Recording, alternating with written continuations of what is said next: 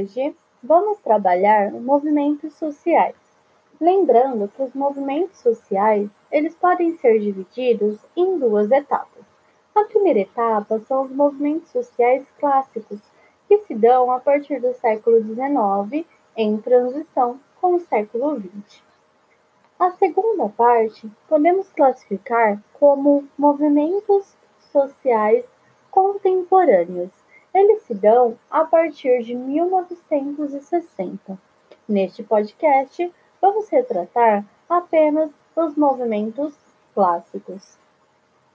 A experiência brasileira de movimentos sociais populares, ela se constitui através de uma resposta em forma de resistência aos vários regimes políticos governamentais impostos para a população ao longo dos séculos, que seria a dominação colonizadora, que envolveu desde os aspectos econômicos, políticos, ideológicos e até os aspectos religiosos, educativos e os culturais. O movimento social popular, ao longo do tempo, ele esteve à mercê de uma construção política e ideológica eurocêntrica e norte-americana.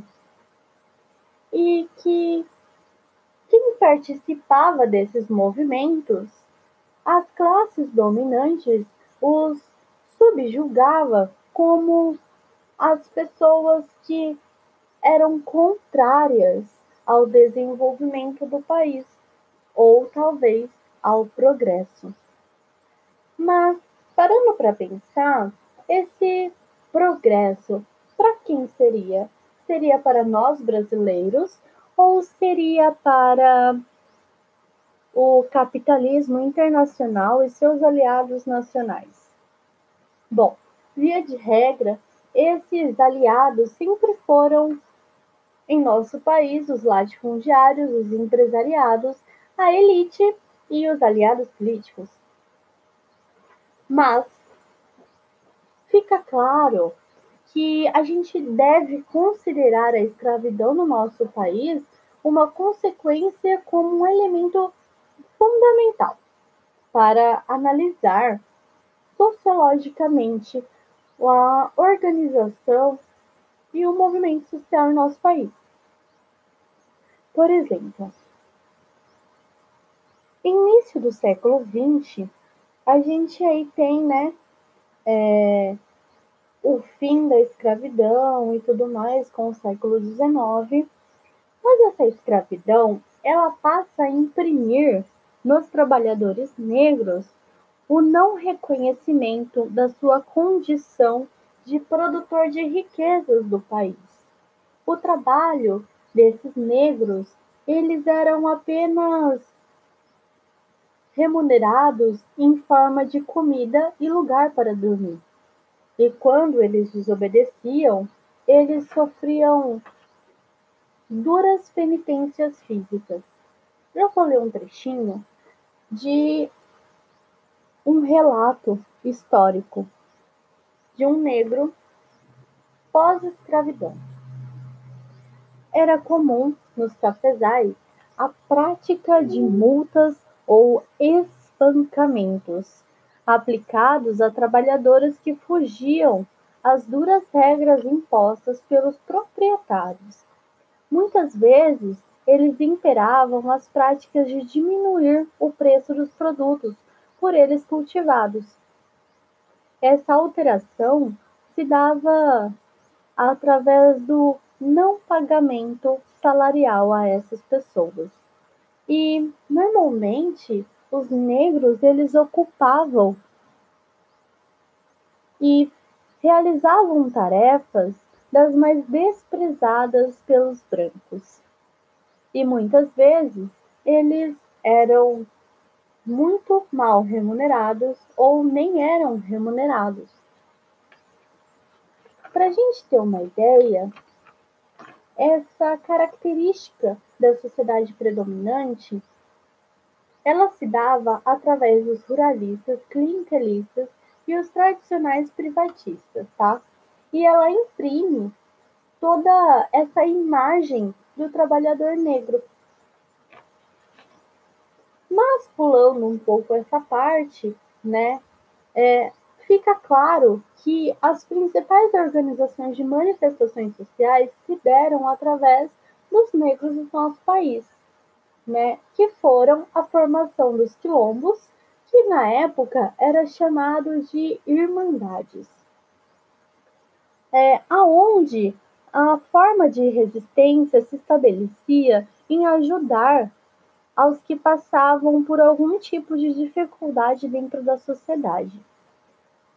Enumerando os vários movimentos de luta social no período, a gente pode colocar como destaque o movimento abolicionista, de, que se deu em 1878 a 1888.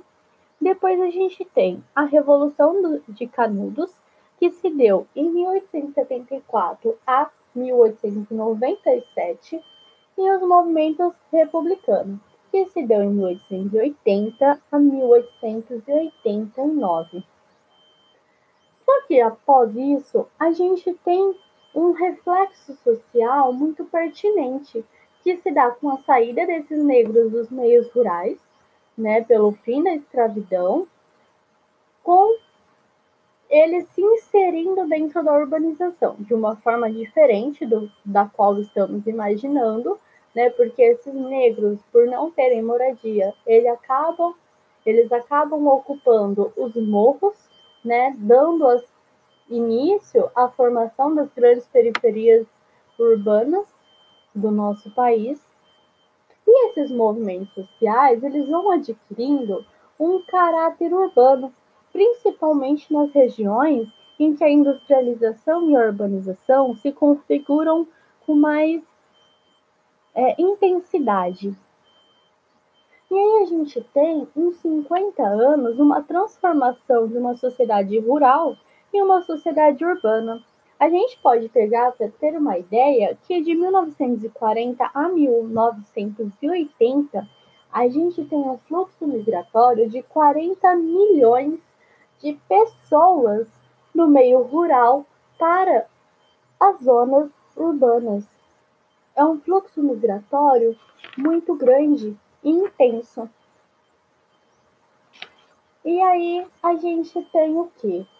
É, no século XX, que é onde a gente inicia esses meios urbanos com intensidade, a gente tem a formação dos movimentos de luta de classe, que começa a lutar por igualdade entre os trabalhadores, né, direitos trabalhistas. E essa luta de classe, ela se dá a partir dos proletariados versus burguesia, que seria os trabalhadores versus os patrões. E ela fica muito clara através aí das, das teorias de Karl Marx, tá? que a gente pode adentrar sobre esse grande teórico em outro podcast. Mas deixando claro que essas são as principais formas de manifestações sociais clássicas do século XIX e XX. No próximo podcast, a gente vai falar das manifestações sociais contemporâneas.